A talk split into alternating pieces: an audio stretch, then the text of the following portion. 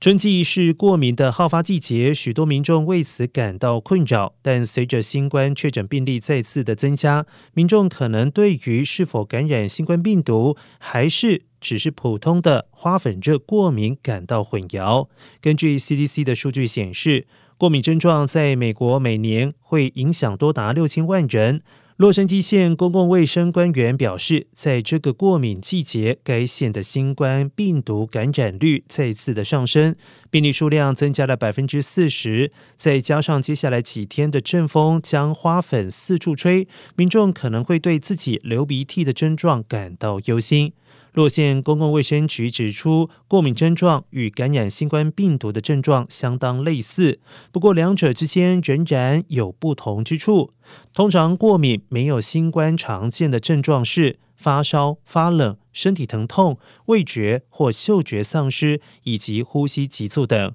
不过，仍然建议有疑虑的民众直接进行新冠病毒检测最为保险。